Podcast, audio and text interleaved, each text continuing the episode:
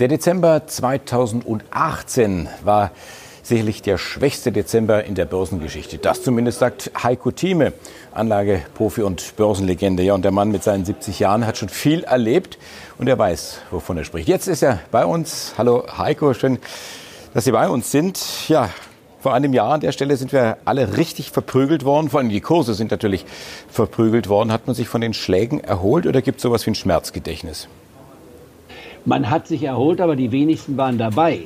Äh, was man daraus lernen kann, ist Folgendes. Wenn man, wie jetzt schon angedeutet, es war der schwächste Dezember in 90 Jahren, also äh, auch 13 äh, Jahre vor meiner Geburt, wenn man so will. Deswegen konnte ich das auch gar nicht ahnen. Aber das Wichtige ist für mich als Stratege, wenn man auch selbstkritisch ist, sich zu fragen, hat man eigentlich dann den Mut gehabt zu sagen, trotz des überraschenden Rückgangs, das sind Kaufkurse. Und das wurde von mir also ganz klar gesagt auf meiner Hotline, die ich ja nun seit 1986 regelmäßig bespreche, auch in meinem Anlageclub, hatte ich jedem geraten, bitte seid dabei. Und auch in Dresden beim Börsentag im Januar sagte ich allen Skeptikern auch, das ist die Kaufchance schlechthin. Und wer den DAX-Index unter 10.500 gekauft hat, wir waren ja sogar unter der 10.300 Marke zu Weihnachten vergangenes Jahres, der hat wirklich in diesem Jahr reichlichst ernten können, ob jetzt 25 Prozent oder gar 30 Prozent, das lassen wir mal weg, aber es wurde sehr viel verdient, über 20 Prozent. Und so etwas passiert nicht jedes Jahr, das muss man sagen. Es ist eine, eher eine Ausnahme, aber es ist nicht so selten, dass man sagen könnte, sowas passiert ganz selten. In der Wall Street ist es übrigens seit 1929 haben wir immerhin 23 Jahre gehabt. Das heißt, also alle vier Jahre ungefähr, nicht wahr, dass wir einen Anstieg von über 20 Prozent an der Börse hatten. Und äh, das ist ein äh, Punkt, den man also bemerken sollte. Und jetzt natürlich die Frage, wie geht es weiter? Die müssen wir uns natürlich jetzt stellen, denn das Jahr ist ja fast vorbei. Noch etwas Chancen sind drin. Das hängt von Trump ab. Aber dann wird die Konzentration auf 2020 sich sicherlich fokussieren müssen.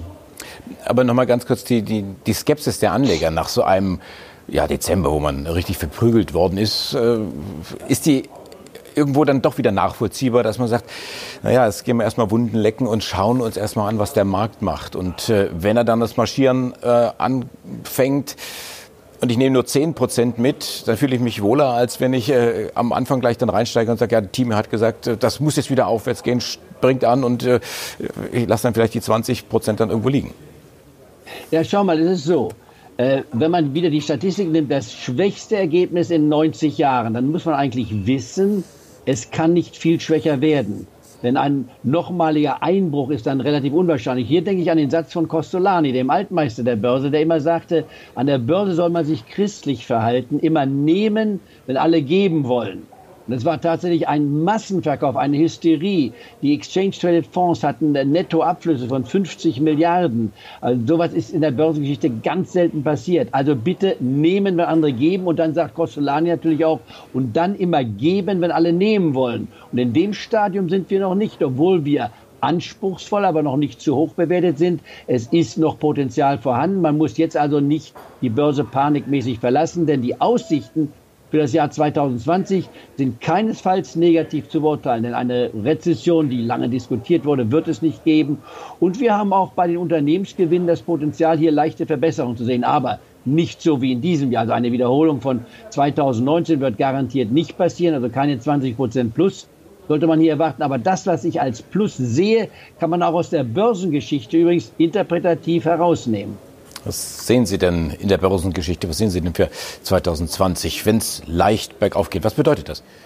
Das heißt also, wenn wir die 23 äh, Male nehmen seit 1930, äh, wo der Index 20 Prozent oder mehr gestiegen ist, und ich nehme die New Yorker Börse hier als Ausgangspunkt, dann war es so, dass im darauffolgenden Jahr im Durchschnitt die Börse um fast 7,5 Prozent stieg. Und das ist mehr als der langjährige Durchschnitt an der Wall Street, der ja nicht thesaurierend ist, also keine Dividenden mit einschließt der hat normalerweise einen Anstieg um die knapp 6 Prozent aufzuweisen. Also in anderen Worten, was vor uns liegt, ist in 70 Prozent aller Fälle, wo der Markt 20 Prozent gestiegen ist, ist der Markt im Anschlussjahr, also jetzt 2020 genommen, um, um 7,5 Prozent gestiegen. Und ich glaube, das dürfte auch in etwa die Rangordnung sein. In anderen Worten, ich rechne damit, dass wir einen Anstieg haben im einstelligen Bereich, also nicht 10 Prozent oder mehr, sondern im einstelligen Bereich, aber im guten mittleren Bereich, das heißt sieben bis acht Prozent wäre auch meine Schätzung, die wir haben könnten. Das heißt im Klartext, der Dow Jones Index, der die 28.000 Marke ja vor wenigen Tagen überschritten hatte, jetzt leicht darunter liegt, aber das ist jetzt marktspezifisch äh, zu sehen. Wenn wir hier um die 28.000 als Ausgangsbasis nehmen, dann mal sieben Prozent dazu rechnen. Das hieße, wir könnten also ohne Schwierigkeiten in die Nähe, in die Nähe, sage ich, der 30.000 Marke kommen.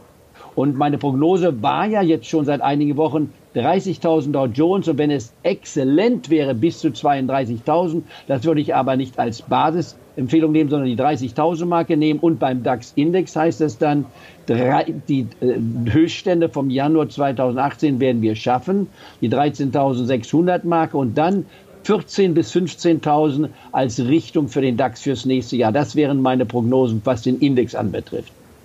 Jetzt haben wir ja dieses Thema Donald Trump. Sie hatten es auch schon angesprochen. Man weiß ja nicht so genau, was der macht. Viele Analysten sagen, na ja, der will ja wiedergewählt werden. Das heißt, er muss sich ja irgendwo auch dann einigen mit den Chinesen, weil eine schwache Börse und äh, eine schwache Wirtschaft, damit wirst du nicht ein zweites Mal Präsident. Wann ist denn da das richtige Timing? Gut, das ist genau die richtige Frage. Trump will im besten Licht darstellen. Wenn er jetzt schon alles Pulver verschießt, wäre das zu früh. Die Wahl findet am ersten Dienstag, das heißt am 3. November nächsten Jahres statt. Äh, die Chancen für ihn sind, wenn man es will, neutral aus 50-50, vielleicht mit einem leichten Plus eher auf seiner Seite. Warum? Weil die Demokraten keinen überzeugenden Gegenkandidaten haben. Die populärste war bisher Elizabeth Warren, sehr stark linksgerichtet, wenn man es mal äh, plakativ äh, beschreiben sollte, wer Geld verdient, der ist unseriös oder wer erfolgreich ist, ist unseriös. Und das ist natürlich kein guter Wahlslogan, wenn man so will. Man sollte erfolgreiche Menschen nicht bestrafen, sondern loben und sie animieren, mehr für die Gemeinschaft zu tun, indem man eben auch sein Geld investiert in die Wirtschaft, es wieder zurückgibt, aber nicht durch höhere Steuern, die plötzlich äh, das Geldverdienen unattraktiv machen lassen. Trump ist von der Seite her gesehen, trotz meiner Kritik, ich kritisiere ihn ja sehr, ich halte ihn sogar für geistig etwas äh, minder bemittelt, wäre vielleicht zu extrem, aber er hat eine absolute Schwäche. Er versteht nicht die ganzen internationalen Zusammenhänge. Er betrachtet die Politik aus der Sicht eines Immobilienhändlers und da war er nicht besonders erfolgreich. Ich betrachte ihn als zweitklassigen Immobilienhändler, der das Objekt, was er verkaufen will, hochlobt und das, was er kaufen will, schlecht macht. Aber das ist keine Strategie für eine Wirtschaft und besonders für den äh, Sitz im Weißen Haus. Hier muss eine andere globale Politik betrieben werden. Aber sei es drum, er hat eine starke Kernwählerschaft hinter sich von circa 40 Prozent. Und es dreht sich jetzt darum, kriegt er noch weitere 10 oder 12 Prozent auf seine Seite, die ihm folgen würden. Und da heißt die Regel an der Wurzel ganz einfach und auch im Klartext die, der Wähler wählt nach seinem Portemonnaie. Das dürfte auch in Europa nicht anders sein. Wenn der Dow Jones Index im nächsten Jahr, im Oktober oder Ende Oktober, näher bei 30.000 steht, anstatt bei 20.000, dann sind seine Wahlchancen echt gegeben. Jetzt haben wir kurzfristig gesehen das Amtsenthebungsverfahren. Das wird jedoch nur teilweise erfolgreich sein. Es wird wahrscheinlich, wenn es dazu kommt, im Repräsentantenhaus verabschiedet werden. Das heißt, der äh, Repräsentantenhaus wird beschließen, weil die Demokraten dort in der Mehrheit sind, er hat sich widerrechtlich verhalten äh, in dem, was er in der Ukraine gemacht hat, dass er versucht hat, hier Daten zu bekommen von dem, seinem möglichen Gegenkandidaten Biden, den damaligen Vizepräsidenten. Und das ist verfassungswidrig, wenn man so will. Aber der Normalbürger sieht das nicht so dramatisch, wenn man will. Er wollte nur herausfinden, nicht wahr, was ist da eigentlich gelaufen? Warum hat der Sohn von Biden plötzlich einen Beratervertrag in Wert von 600.000 Dollar bekommen? wo der Sohn selbst zugibt, wenn sein Name nicht Biden wäre, hätte er den Vertrag nicht bekommen. Und das ist so ein offenes Fragegebiet. Aber lassen wir das mal beiseite und sagen, stellen Folgendes fest. Der Senat ist von den Republikanern dominiert. Man bräuchte zwei Drittel Stimmen der 100 Senatssitze, also 67 Stimmen, um tatsächlich den Beschluss vom Repräsentantenhaus zu bestätigen. Das wird nicht kommen. In anderen Worten, er bleibt im Amt, hat ein gewisses Makel damit, wenn ihm das Amtsenthebungsverfahren äh, vom, vom Repräsentantenhaus gegeben wird, aber das wird ihn nicht beeinflussen. Das Wichtigste ist für das nächste Jahr und auch für die mögliche Weihnachtsrallye jetzt, kommt es noch zu einer Absprache, keiner endgültigen, aber einer vorläufigen Absprache zwischen USA und China. Und das war ja gerade in den letzten Tagen der Wirbel an den Börsen, warum wir gestern ein Abtauchen hatten von 800 Punkten seit Wochenbeginn. Ich war beim Dow Jones Index, weil plötzlich Fragezeichen auftauchten, die heute wiederum ins Gegenteil überschwappen. Deswegen steigen wir heute wieder. Also das ist ein Tagesereignis, was von den geopolitischen Situationen abhängig ist und in erster Linie zwischen dem, was USA und China zurzeit diskutieren. Und hier muss man realistisch sein. Es kommt auf keinen Fall zu einem endgültigen Verständnis zwischen USA und China. Solche Handelsverträge dauern Jahre. Und gerade wenn es sich um die zwei größten Wirtschaftsblöcke handelt. Wir haben ja mit Kanada verhandelt, äh, sieben Jahre lang, also 500 Millionen Europäer mit äh, 35 Millionen Kanadiern. Sieben Jahre hat es gedauert. Und im Handelsvertrag mit Europa und Lateinamerika hat es 20 Jahre gedauert. Also insofern wäre es realistisch zu sagen, das schafft er in seiner ersten Wahlperiode nicht. Und das hat übrigens Trump gestern beim NATO-Treffen in London ja auch schon zugestanden, dass es vielleicht in seiner ersten Amtsperiode noch nicht zu einer unterschriftsreichen Vereinbarung kommt. Aber eine Teilvereinbarung wäre wichtig. Ein totaler Abbruch. Hieße, die Börse geht nochmal auf Tauchstation, 12.500 beim DAX, so als Zielrichtung 26.000 beim Dow Jones. Aber dann kommen die Fundamentalfakten wieder hinzu. Wir haben Wachstum im nächsten Jahr, keine Rezession in Deutschland, das ist vermieden. Europa wächst zwar knapp über der Nullgrenze mit der Hoffnung, dass wir im nächsten Jahr ein halbes Prozent plus sehen, bestenfalls ein Prozent. In den USA werden wir um die zwei Prozent haben. Und die restliche Welt wird wegen der früheren Schwellenländer wie China, Indien weitaus mehr, so dass wir auf einen Durchschnitt kommen von insgesamt drei Prozent. Das ist in Ordnung. Und dabei können die Gewinne sich auch entwickeln, wenn doch bescheiden, aber sie können dabei sein. Und das heißt eben im Klartext 14.000 äh, bis 15.000 DAX und 30.000, äh, vielleicht sogar etwas mehr beim Dow Jones Index. Also die Börse kann uns im nächsten Jahr positiv überraschen, aber eine Wiederholung von diesem Jahr ist nicht denkbar, weil das zu viel wäre. Schauen wir doch an der Stelle mal ein paar Einzelwerte an. Von äh, Trump und dem Handelsstreit, da kommt dann relativ zügig zu den Autowerten. Äh, da hatten wir heute es gehört, auch deutsche Autobauer in den USA, sie sind äh, gefragt, teilweise wieder gefragt, äh, siehe Volkswagen. Ähm, auf der anderen Seite droht ja auch immer noch dieses Thema hier äh, EU-Zölle, gerade für die Autowerte. Was, was tut sich im Depot? Welcher Autowert muss rein, sollte rein, braucht nicht rein? Gut, wer also mir gefolgt ist, hat VW in seinem Portfolio, kann sie weiter halten, aber auch nicht auf diesem Niveau würde ich sie kaufen, sondern ich hatte sie also, als sie unter 150 war, gekauft. Jetzt sind wir also 174, 175, jetzt bitte halten. Zielrichtung 200 Euro ist hier denkbar im nächsten Jahr. Dann ist die Frage, was mache ich mit BMW und mit Daimler? Hier würde ich BMW einen Vorzug geben, weil Daimler meines Erachtens in der Vision, wenn man einmal den Finanzchef sich anschaut und was man auch, auch den CEO in seinen Projektionen sieht, das ist nicht vielversprechend. Man muss Leute oder will Leute entlassen. Man hat keine, sagen wir, aggressiv, positiv stimmende Version. BMW dazu ganz anders aufgestellt. Man will in massiv in China investieren. Hier tut sich was. Ich würde BMW den Vorzug geben, kriege eine ähnliche Dividendenrendite. Also meine Empfehlung ist die. Ich hatte bisher auch Daimler auf meiner Empfehlungsliste. Ich würde jetzt sagen, nein, nicht Daimler, sondern BMW und VW. Und dann bei den Zulieferern, was ja auch entscheidend ist, die äh, Continental, wir hatten das letztes Mal schon diskutiert, äh, schwache Vorstellung vom Unternehmen her.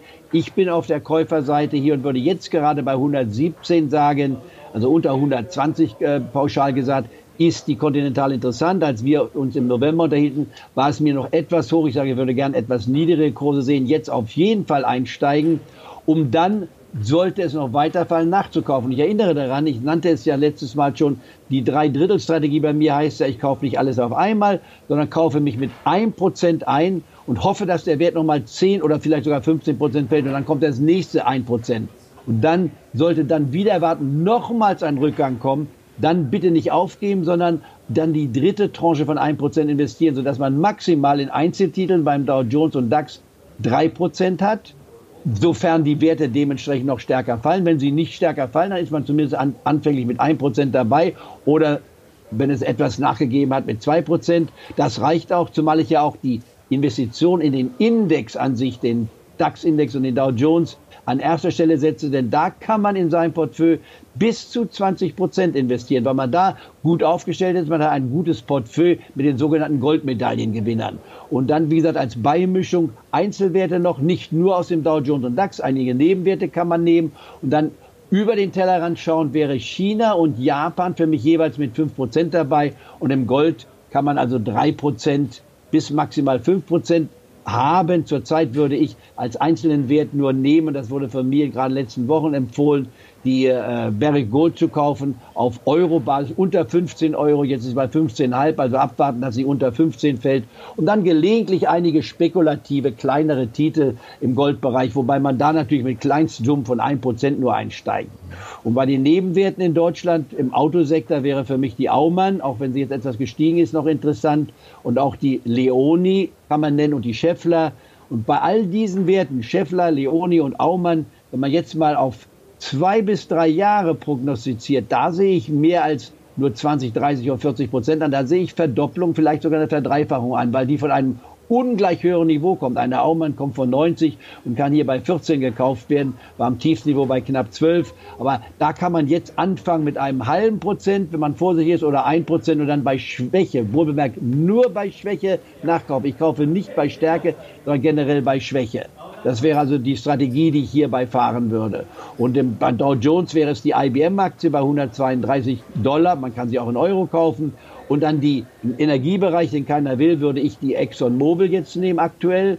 Dividendenrendite 4 bis 5 Prozent. Oder wer etwas aggressiver ist, die Occidental mit einer ähnlichen Dividendenrendite vielleicht mehr Potenzial, aber auch ein bisschen risikoreicher, weil die äh, Gasfirma Anadarko für einen teuren Preis übernommen hat. So, da muss man das abwägen. Aber wer traditionell bleiben will, ExxonMobil und IBM. Man hält weiter Intel, ein Teil der Gewinnmitnahme hat man schon gemacht, aber Intel wegen der G5-Fantasie und dann im deutschen Bereich einmal Continental, die, äh, wie gesagt, die Daimler, äh, nicht die Daimler, sondern die, die BMW und dann ganz stark die Covestro. Covestro ist für mich hochinteressant in den unteren 40ern hier und dann anschließend noch bitte Wirecard bleibt für mich äh, äh, vielleicht nach wie vor die Aktie mit dem größten Potenzial 175 bis 225 Euro jetzt von 117 herkommt. Das ist eine Frage der Glaubwürdigkeit, ob man bei den Finanzen gemauschelt hat oder nicht. Aber ich gebe jetzt mal dem Management den Benefit of the Doubt und glaube, dass man dort doch richtig gehandelt hat und nicht hier sich irgendwo widerrechtlich verhalten hat. Und wenn das also stimmt, dann kann man sagen, die haben ein gutes Produkt. Wir benutzen es selbst bei uns im Club, nicht weil bei unseren Clubmitgliedern in der Bezahlungssystem. Also Wirecard wäre sicherlich mit einer meiner Favoriten. Das heißt, über Wirecard nähern wir uns dann jetzt abschließend auch dem Thema Digitalisierung. Das ist ja ein, ein Trend seit äh, etlichen Jahren eigentlich jetzt schon. Und wir hatten schon mal gesprochen über Kryptowährungen, über Bitcoin und da hatten Sie immer gesagt, um Gottes Willen, äh, das, äh, da ist kein, kein also Wert irgendwo drin. Wird 2020 das Jahr, wo Heiko Theme und Bitcoin vielleicht doch irgendwo zusammenfinden? Also Bitcoin ist für mich nach wie vor heiße Luft. Äh, man kennt nicht mal den Erfinder oder den Entwickler von Bitcoin. Wenn ich ein Unternehmen kaufen würde, wo ich nicht mal weiß, wer dahinter steht, ist für mich eine, Geldwä eine Geldwäschemaschine. Äh, die da unterschwellige äh, Blockchain-Strategie oder Technologie, die ist seriös und die ist hochinteressant und wird auch marktweisend sein. Aber Kryptowährung als Spiel. Und jetzt mal über den über das Wasser springt, sagen. Wenn Heiko Thieme sagt, gut, ihr könnt auch Kryptowährung handeln, dann würde ich bei Bitcoin sagen, Bitcoin um oder unter 7.000 mit einem Viertel oder halben Prozent dabei zu sein. Und wenn man dann die 14.000 oder 15.000 Marke spätestens sieht, auch den Gewinn mitzunehmen. Ich glaube nicht, dass wir hier Währungen haben, die plötzlich ins Uferlose gehen, die plötzlich hier äh, 40, 50 oder 100.000 wert werden, wie es einige projizieren. Das halte ich für nicht richtig. Hier wird gepusht, hier wird eine Marktenge genutzt äh, extreme Schwäche, wie gesagt, unter 7000 kann man mal aufnehmen, aber bitte mal anfangen für einen, einen, der also wirklich spekulativ ist, der kann dann mit einem halben Prozent einsteigen. Aber ich meine, es gibt viele andere Angelegenheiten bei den Nebenwerten in Deutschland, wo man in seriöser Weise viel besser etwas nachvollziehen kann und mindestens so gute Gewinne erzielen kann. Oder was ihr ja in Stuttgart auch macht, die Hebelprodukte zu nehmen. Ich nehme mal ein Beispiel. Wer also gestern sich den Markt angeschaut hat, der konnte also sich fragen, ist der Markt jetzt, als er nach unten kam, unter die 13.000 Marke, kaufe ich mir jetzt ein Hebelprodukt, nimmt einen geringen Hebelabstand von 200, 300 Punkten, der konnte so locker seine 30 bis 50 Prozent verdienen. Oder auch mal negativ denken, wenn der DAX-Index deutlich über der 13.000 Marke steht. Und er kam ja vor einem Jahr von unter 10.500 mal zu sagen, okay, ich nehme mal einen Abstand von 1.000 Punkten beim DAX an, nehme ab 13.200 oder 13.300 und kaufe jetzt also einen Put quasi, einen Hebel, der bei 14.300 liegt. Und dann, wenn der Markt wieder die 13.000 Mal getestet, das werden wir etliche Mal auch sehen, und sich in die Nähe von 12.800 bewegt, dann kann ich diese Position auch einstreichen und kann dabei 40 bis 60 Prozent verdienen. Und wer den Abstand kürzer fest ein höheres Risiko eingeht und nur ein halbes Prozent des Kapitals riskiert, der könnte dann sogar sagen, ich gehe bei 13.700 rein. Ja, der konnte natürlich äh, viel verdienen, auch gestern. Ich habe es mal nachgerechnet, waren 350 Prozent drin beim Hebel, der bei 13.400 lag. Also hier ist für jede Mentalität des äh, Investors drin und deswegen muss ich mich nicht mit Bitcoin beschäftigen. Bitcoin 350 Prozent an einem Tag zu sehen, glaube, das ist absolut unrealistisch. Aber an der Stuttgarter Börse mit einem Hebel, mit einem schärferen Hebel, den Trend richtig lesen, der kann hier enorme Gewinne erzielen. Muss natürlich dann auch die Gewinne mitnehmen und nicht plötzlich das Pokerspiel höher treiben. Immer nur mit einem halben oder ein Prozent des liquiden Kapitals kann man auch so etwas tun. Heiko Thieme, Anlageprofi und Börsenlegende. Und ja, unser Rückblick auf 2019, unser Ausblick auf 2020. Dankeschön Ihnen und Ihrer Familie. Schöne Weihnachten und wie man so schön sagt, einen guten Rutsch ins neue Jahr. Bleiben Sie gesund. Schöne Grüße nach Stuttgart.